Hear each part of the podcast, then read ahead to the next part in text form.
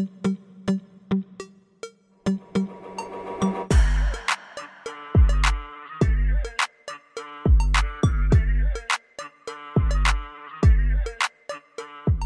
Hola, bellas camellas, bienvenidas al episodio 4 del podcast por mis santos tacones.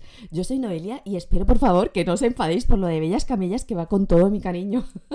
De hecho, es una coña que llevamos entre las compis del trabajo. Chicas, no sé si podía decir esto, pero es en plan, hola guapas. Y no es que seamos traficantes ni nada de eso, aunque ganaríamos más pasta seguro. Pero es, pues ya está, eso. Hola guapas. y esta semana ha hecho muy buen tiempo, espero que hayáis tenido unos días fabulosos, fantásticos. Y yo vengo aquí con mi planta de plástico, que la pongo aquí porque estoy arrepentida de haberla comprado. Y es muy fuerte lo mío. Vamos el otro día a trabajar, a hacer fotos a una tienda de muebles para la empresa que trabajo y resulta que en vez de ganar dinero en esa jornada, yo lo que hago es gastarme el dinero. Me vine de la tienda de muebles con la planta de plástico, con ese cojín que veis ahí, de cebra y con un macetero, o sea, para la planta de plástico. No tiene ningún sentido y era totalmente innecesario, pero es que de vez en cuando sale la bestia de las compras que llevo dentro y no se puede controlar. Y mira que me da rabia porque hago malabarismos para llegar a fin de mes. Así que, ¿por qué?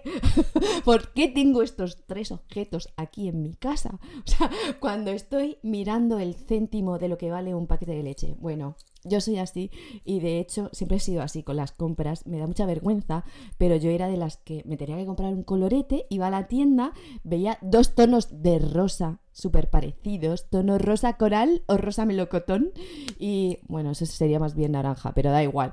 Y si no sabía por cuál decidirme, me llevaba los dos.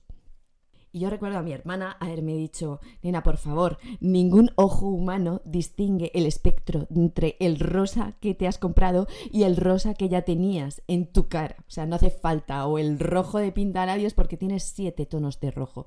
Si nadie se da cuenta, pues sí, eso es lo práctico, pero yo soy emocional y pues eso.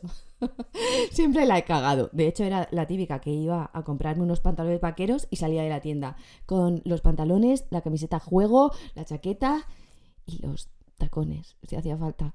Así que muy mal, muy mal. O eh, envío gratis en esta página web a partir de 50 euros. Y dices, vale, es que solo necesito un limpiador de cara que vale 12 euros, pero voy a llenar el carro hasta los 50 porque me sale el envío gratis. pues así he sido yo siempre y ahora estoy intentando controlarme porque mi economía deja mucho que desear. Entonces tengo que mirar muy bien el panorama económico que tengo. y diréis, vale, ¿y qué has hecho para tener en cuenta todos los gastos? No he hecho gran cosa porque de vez en cuando se me va la pinza, como podéis ver. Y si vosotras sois muy apañadas con las cuentas de casa y muy organizadas, me encantaría que me dierais consejos para mm, ceñirme al presupuesto que tengo cada mes. Y he hecho algunas cosillas que me ayudan. Por ejemplo, me he dado de baja de todos los emails de las páginas que me interesan, porque de esto de oferta, todo al 20%. Y yo he sido siempre de, ah, oferta. O sea, me entra esta ansiedad, voy a la página y tengo que aprovechar la oferta. Imaginaros las compras ridículas que he hecho yo a lo largo de mi vida, que tengo el cuarto de aseo que parece un puestecillo del mercado de pinturillas y algunas pasadas de fecha, oliendo mal y todo, pero además me da pena tirarlas y ahí tengo mogollón de maquillaje que alguna de vosotras me ha dicho, enseña otra vez tu colección de maquillaje y digo, por favor, si me da vergüenza hasta tenerla ahí en el cuarto de aseo, si entra alguien, me muero de la vergüenza. Imaginaros si lo tengo que sacar en un vídeo. Bueno, también me he hecho un Excel para darme cuenta de todos los gastos y de los ingresos que tengo. Los gastos son muchísimos, los ingresos no tantos. Pero no sé cómo al final llego a fin de mes. Porque yo creo que a mí me pasa un poco como en las bodas. Cuando te vas a casar, si te dijeran, mira, al final de la boda, con todo, te vas a gastar 500.000 euros. Y tú dices, imposible, no es verdad. Y luego realmente sí que te los has gastado, que es el viaje, el vestido, el banquete, lo otro. Y dices, vale, ¿cómo he podido pagar yo esto? Y lo has pagado. Vale, pues a mí me pasa un poco con los gastos de la casa, que digo, no sé cómo cómo llego, pero bueno, al final me apaño y, más o menos voy quitando de una cosa de otra, no salgo mucho, pero más o menos me apaño. Y también tengo que decir que tengo un amigo que es un crack con esto de las cuentas, pero es muy cruel y cuando me veo agobiada que me baja la cuenta, hablo con él, me quejo un poco, le lloro y me dice, ¿es que eres gilipollas o qué? Sácate el Excel y míratelo bien y estudiatelo y haz el favor de no quejarte más. Y lo odio mucho a esta persona. Pero me ayuda. Cuando veo que ya no tengo nada que hacer, recurro a él. Porque son los únicos, él y mi madre, que me dicen las cosas tal cual son, claras como el agua. Nena, esto es lo que hay, no sueñes. Y que conste que no estoy triste ni nada, ¿eh? que estoy muy motivada para mejorar todos los ingresos. de alguna manera. Y, jolines, estoy viendo que tengo aquí una mancha, este autobronceador. El autobronceador y yo. Bueno, ya sabéis mi historia. Bueno, no se me quita. Y ayer me pasó una cosa también muy ridícula y es que me he puesto pestañas postizas a tope, que parece que tengo aquí unos cortinones que no me reconozco ni yo, menudos ojos, y me... ¿Ves? Otro gasto innecesario. Pero bueno, es que lo de las pestañas... Vale, tenéis que darme algún consejo o, o, alguna patada en el culo, nenas.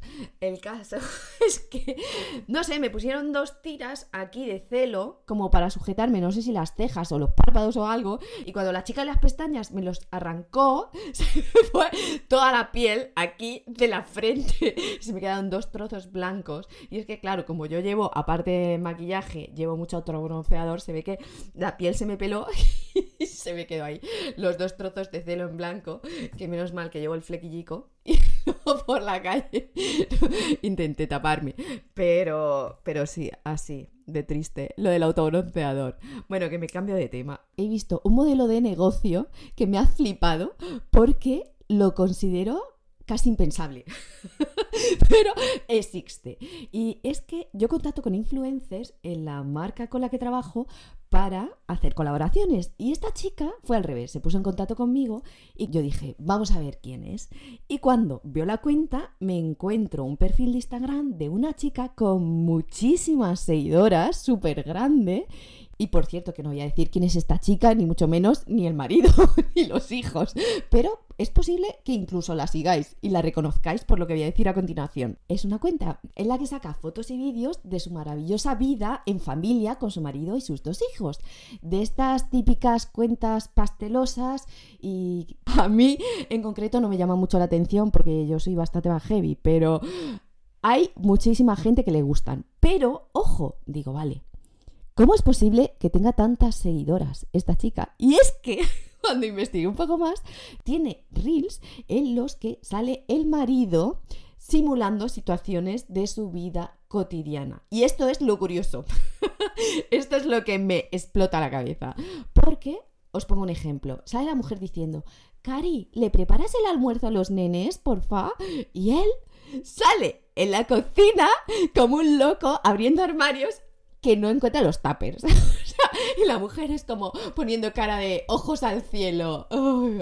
Es que no vales para nada. Y el marido pone cara de, uy, lo siento, Cari.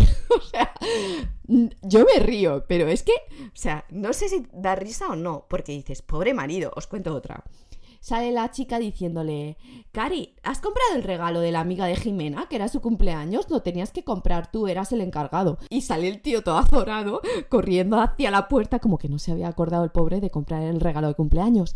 O bueno, esto ya es lo máximo. una noche, ya a las tantas, que hace el marido como que le simula el salto del tigre, como ahí en plan, que quiero, quiero marcha. Y sale la mujer ahí toma en tu cara las pastillas del gelocatil, ¿vale? Y en plan, ella, ya sabes lo que hay. Un montón de comentarios diciendo, jaja, me siento súper identificada, porque es que yo hago lo mismo. Y, y yo en plan diciendo, hostia, yo también me he sentido identificada en algunas situaciones con mi ma marido, que ahora no tengo, pero sí que me han resonado pues ciertas cosas. En general sí que me ha recordado alguna situación que yo haya podido tener en mi casa.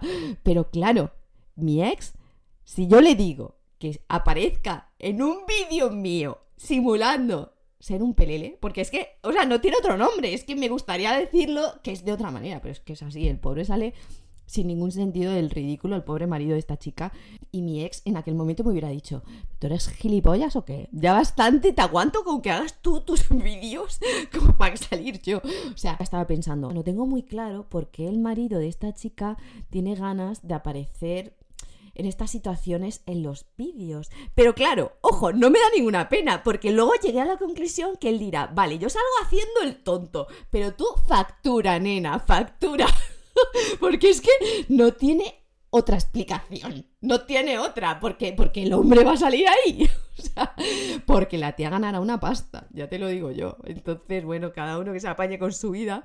Pero sí que me llamó la atención. Yo pensaba, ya lo he visto todo en Instagram, en TikTok. Pero qué va, qué va. Hay mucho por ver. qué locura, tío. Bueno, al final colaboramos con ella. Y para terminar, quería hablar de un tema que no sabía si contarlo porque todavía estoy traumatizada. Y estoy en shock. Pero creo que el mensaje es bastante bueno y es que no tenemos que idealizar ni las personas ni las situaciones, porque luego metemos la pata y nos llevamos cada hostia que es impresionante. A ver, ¿cómo se come esto? El caso es que hay veces que pensamos que las personas son de una determinada manera nos ilusionamos y luego no tienen nada que ver con eso, sobre todo al principio de las relaciones o cuando conoces a una persona o incluso una situación que tú dices, esto es fenomenal y luego no es tanto. Y a mí me ha pasado un montón de veces que me pensaba que una persona era como yo quería que fuera y luego, pues, hostia, del universo y de la realidad y de lo que tú quieras. Bueno, pues esta vez ha pasado al contrario y voy a intentarlo contar desde el respeto que le tengo yo a esta persona porque me parece un tío, mm, ole, de arriba abajo, pero las cosas son como son, no como queremos que sean. Y es que empiezo a escribirme por Instagram con un tío de Suiza. A mí me, pasa cada cosa que es para flipar, pero bueno. Diréis, pues sí que utilizas tú el Instagram para ligar, ni que fuera el Tinder, pues no tanto. El caso es que casi no responde a ningún tío que me escribe mensajes, pero este me llamó la atención, porque además súper educado, simpático, maravilloso, y empiezo una conversación que yo pensaba que no iba a llegar a ningún sitio. Y vuelvo a repetir lo que dije en el episodio 1 y es que la gente me ve de una forma y yo soy de otra. Yo siempre, de todas mis fotos, de 20 fotos, saco las tres que mejor estoy. Si no, sería imbécil. los vídeos, si los grabo, me los preparo antes, con un guion. Esto lo hablo como me apetece, pero los vídeos, que es algo en comunicación no verbal, me los preparo, porque si no, pelita.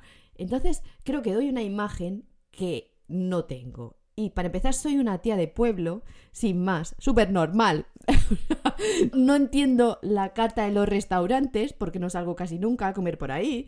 Y para que os hagáis una idea, una vez fui a un hotel de cinco estrellas y me llamaron la atención por ir en bikini por la recepción. Y no es porque quisiera provocar ni mucho menos, es porque yo estaba acostumbrada en verano a ir en bikini por el hotel. En Gandía íbamos todos en bikini y en bañador por la recepción del hotel, pero vamos, que quiero decir que no entiendo de protocolo de hotel de cinco estrellas y soy muy normal y... pues eso, pues eso, que no creo que valga yo tanto la pena como para venir desde Suiza, porque es lo que hizo este hombre. Empezamos a hablar y me dice que quería conocerme, que iba a venir desde Suiza. Y yo le aviso y le digo, mira, si quieres venir, ven por ti, no por mí, porque yo no sé qué voy a hacer, no sé si te voy a conocer y voy a estar cinco minutos contigo o cinco días. Y él dijo, no pasa nada, yo voy por mí. Y yo digo, pues nada, vamos a conocernos. Y total, que viene. Yo cuando lo veo venir, me veo un tío alto, bien plantado, con muchísima clase, muy bien vestido, eh, oliendo a perfume bueno de 5 metros hacia mí. Yo, eh, con mis botas blancas sucias, porque no me suelo limpiar mucho los zapatos, en vaqueros. bueno, nada que ver. O sea, me daba hasta vergüenza ponerme a su lado, porque el tío estaba bien. Ahora encima viene con medio kilo de chocolate suizo buenísimo, con un silbato para meditar para mí, un libro, me trajo un montón de cosas. El hombre perfecto.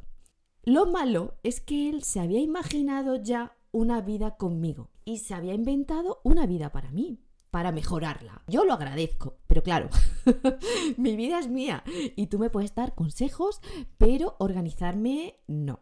Entonces, claro, ahí ya empezamos mal. O sea, yo quiero seguir con mi vida sin más.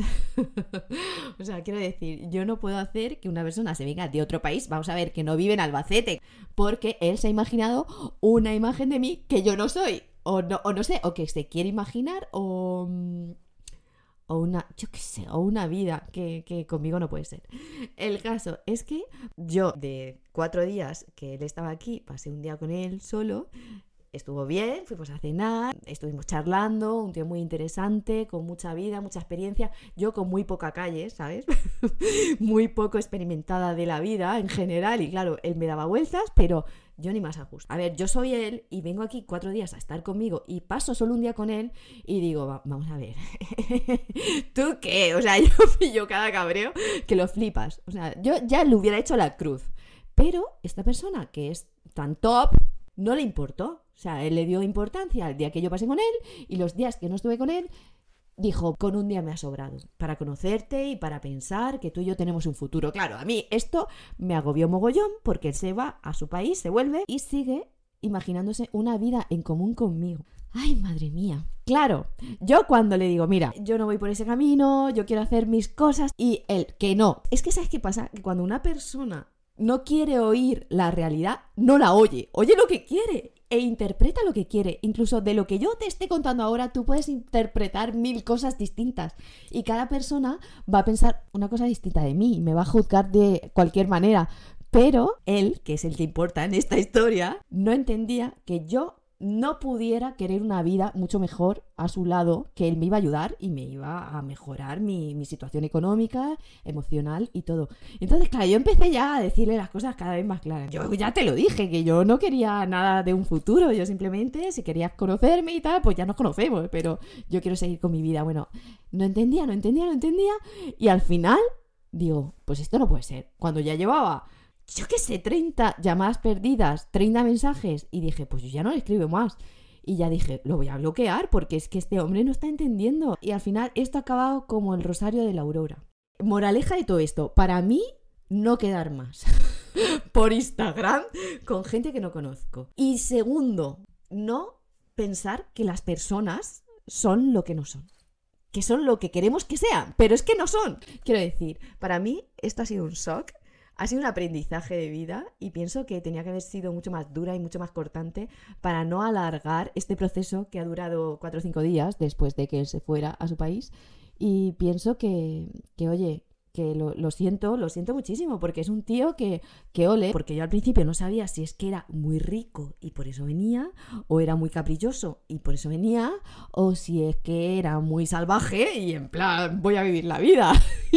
yo pensaba que era como mucho más eso de a tope, voy con todo, ¿sabes? Hoy te veo a ti que estás en España, pero mañana me voy a Bélgica y veo a otra. Yo pensaba que iba más en ese rollo y me equivoqué. Espero que nos veamos la semana que viene, que paséis una semana espectacular y que muchísimas gracias por haberme escuchado. Por favor, decidme lo que pensáis en los comentarios o por mensajes privados que bueno, tengo cada mensaje que estoy flipando, me encantáis. Podríamos hacer un podcast entre todas que molaría mogollón porque hay cada historia que, bueno, me dais vueltas. así que, así que os mando un besazo muy fuerte, muy fuerte, muy fuerte y nos vemos muy pronto.